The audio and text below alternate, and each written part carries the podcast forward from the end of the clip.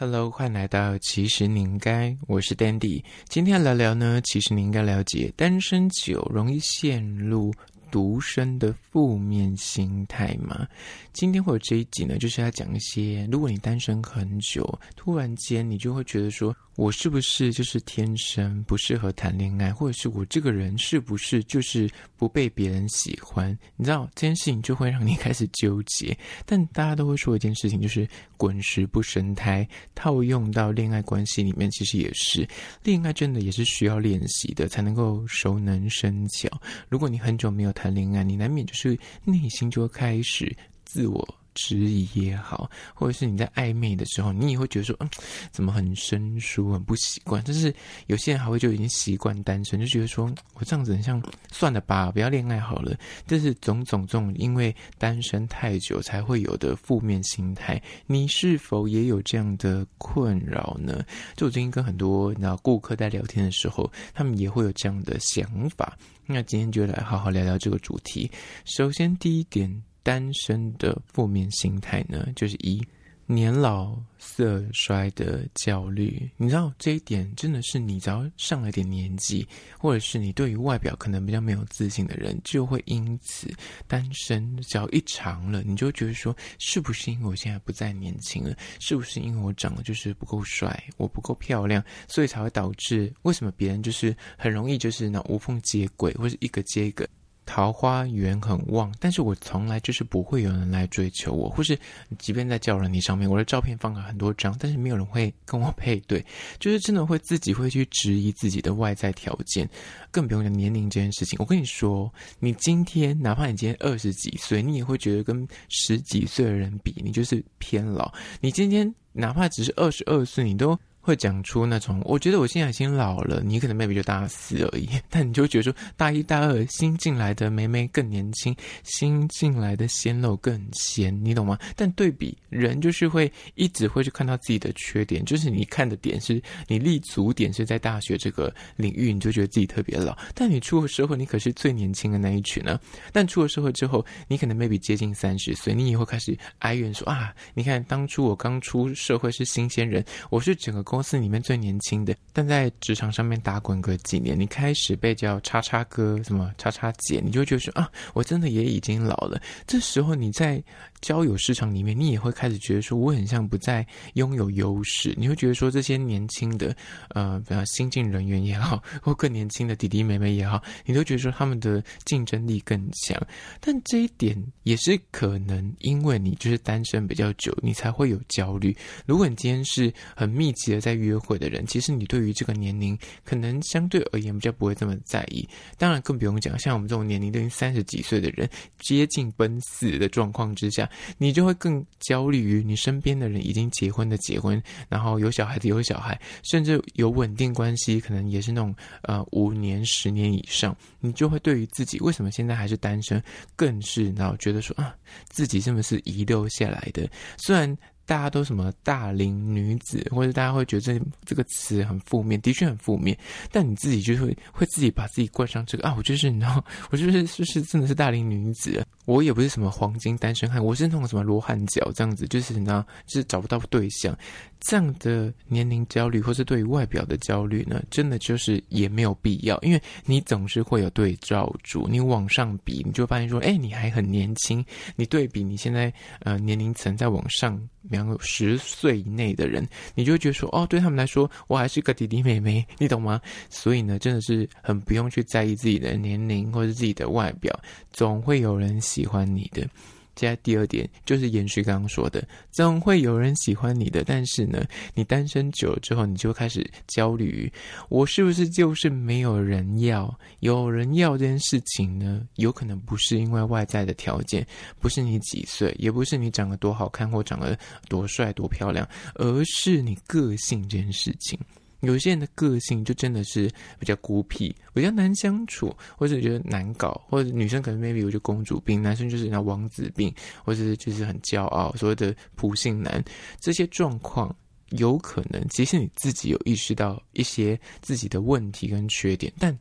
前提就在于你有没有要改进。你明明知道说，有些人都说，哎，你很娇，哎，你真的很公主病，哎，或者说你就是那过度自信，哎，或者是你自己就是有些那个性上面太过难搞，那你自己要去懂得修正。如果你懂得去修正，跟稍微有意识的做点调整，那你就不用去担心说，哦，这件事情会影响到你去交友，啊、影响到你去约会。最坏的状况就是，你明明已经知道自己有这个问题，但是你又打着说：“我跟你讲，喜欢我的人就是连我的缺点都要一起包容，你就是没有要改正的意思。”那你就会更焦虑，因为你每次遇到的对象，可能其实就真的是因为你这个个性上面的像是小缺点、瑕疵也好，他就是因为这样，所以还不想跟你继续的认识下去，所以你就会暧昧无果，或者交往总是很短暂。那如果你自己懂得去改善，他就有可能可以。去避免掉你每次交往很短的问题。那如果你已经单身一阵子，就真的要有意识的做一点点的修正跟调整，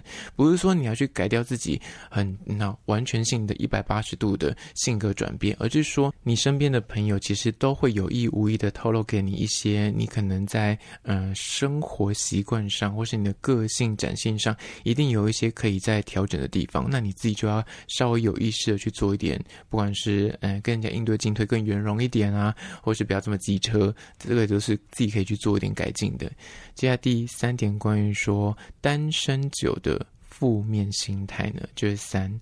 懒得再去讨好谁。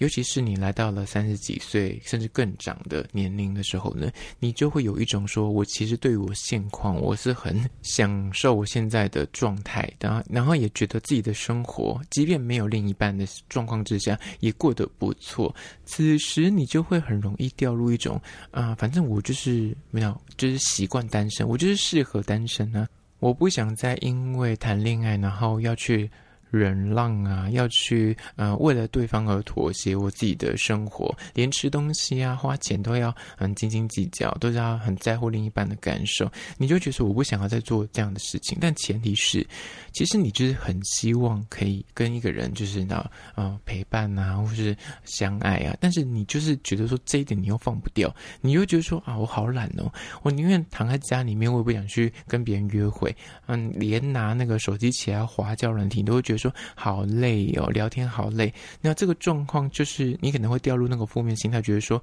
我这么努力，可能最后面也没有收获啊。那我你要如果跟他约会，最后面如果无疾而终，我又很伤心。你就是会太往负面的角度去。那设想这个问题也很容易会让你就是会单身更久。但是如果你建议单身很久，你就要告诉自己不行，我要正向思考。我要如果我真心的想要找到另一半，我真心的想要谈恋爱的话，你就要去有意识的调整自己这个负面的思维，对于自己的懒惰。或者是不想再去讨好别人的这个心态呢，你可能也要去评估一下，是不是其实呢是你自己多虑的？说不定你可以遇到一个很合拍的人呢、说不定因为你这个懒惰，你就是错过了一个对的人，那也蛮可惜的。接下来第四点，关于说单身的负面心态呢，就是四，对于感情已经非常的失望，会有这个心态的人，大部分会单身这么久，就是可能情商。所致，你可能就是上一段关系对你来说伤得太深，或者是你还在那个情伤的疗伤阶段，而导致你就是不敢再轻易的打开你的心房去认识人也好，或者是明明就有暧昧对象来接近你，但你以后觉得说我不想赶快的进去恋爱关系里面，你觉得够了？你可能之前爱情长跑多年，你觉得说在进入那样的关系，你觉得太累了，或者是你觉得太伤了，但这个状态。如果你是真的已经认清自己，就是比较适合单身，也享受单身，那当然没问题，你就可以继续过这样的生活。但怕就怕是你就是口是心非，你懂吗？你嘴巴上一直在嚷嚷说啊、我其实就是很喜欢单身啊，我就一个人很好啊。但其实内心的深处，你午夜梦回，你还是期待诶有人陪伴，有人相爱的话，那你可能就是自己要去认清这个，你的口是心非。这件事情，你要去对自己够诚实，才不会因为你对感情失望而让你呃就做出那种好啦算啦，我就摆烂了，我人生就是不想要再去做任何的努力，那这样也是蛮可惜的。呃，就是第四点，接下来第五点，关于说单身的负面心态呢，就是五，没人真心爱我。